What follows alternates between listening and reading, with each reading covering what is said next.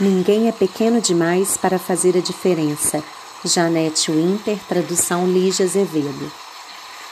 Greta é uma menina quietinha que levava uma vida tranquila na cidade de Estocolmo, na Suécia. Ela tem uma cachorra chamada Roxy, sua grande amiga. A vida toda fui invisível. A menina invisível que não falava nada. Greta se sentia sozinha na escola, até que um dia a professora de Greta falou para a classe sobre o clima, sobre como nosso planeta está ficando mais quente, o fato de o gelo polar estar derretendo, como a vida dos animais está ameaçada e a nossa vida também. Isso mudou a vida de Greta. Ela passou a ler por horas e horas e a ver um filme atrás do outro sobre o aquecimento global. Greta consegue passar muito, muito tempo pensando na mesma coisa. Ela viu o gelo desaparecendo ao derreter no mar, viu ventos fortes e chuvas torrenciais destruindo regiões. Greta viu recifes de corais pálidos como fantasmas, sem o colorido de antes por causa da água do mar cada vez mais quente. Viu criaturas em toda parte lutando para se manterem vivas. Viu enchentes cobrindo casas, pessoas e animais. Viu cidades sendo engolidas pelo oceano que não parava de subir. Greta viu o sol escaldante queimar a terra, deixando-a completamente seca. Viu incêndios ardentes consumindo as florestas. Nossa casa está pegando fogo. Greta ficou triste. Ela pensava no clima o tempo todo. Mal falava ou comia. As imagens não saíam da minha cabeça. Os dias tristes duraram muito tempo, cada um mais infeliz que o outro. Talvez não existisse um mundo para se viver quando ela crescesse. De que serve a escola sem um futuro? O que posso fazer Greta perguntou a si mesma.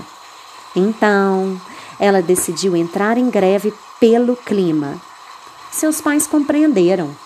Greta não foi à escola e levou até o prédio da sede do governo um pôster que dizia: Greve escolar pelo clima para protestar.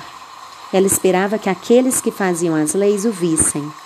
As pessoas simplesmente passavam ocupadas demais para notar a menina. Greta também era invisível ali. Todas as sextas-feiras, Greta ficava em frente ao prédio, mesmo quando chovia. Então, sua greve começou a chamar a atenção. Pouco a pouco, os outros estudantes se juntaram a ela. As escolas de Estocolmo passaram a ficar um pouco mais vazias às sextas-feiras. As pessoas começaram a dar atenção ao protesto das crianças. A greve escolar semanal se espalhou pela internet. Crianças de todo o mundo começaram a se manifestar.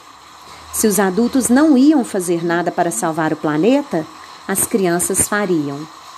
A menina, quietinha, que sempre se sentiu invisível, foi convidada a falar para pessoas muito importantes na Conferência das Nações Unidas sobre o Clima na Polônia.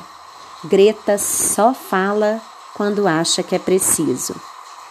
Vocês dizem que amam seus filhos acima de tudo, mas estão roubando o futuro deles. Devemos manter os combustíveis fósseis no solo a menina quietinha foi convidada para falar para mais pessoas importantes no Fórum Mundial Econômico em Davos, na Suíça. Falar era cada vez mais necessário. Não quero que tenham esperança, quero que entrem em pânico, quero que sintam um medo que eu sinto todos os dias. Quero que ajam como se sua casa estivesse pegando fogo, porque ela está.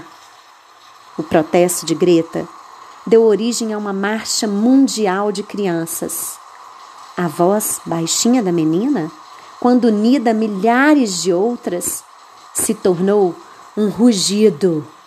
Vocês estão nos ouvindo?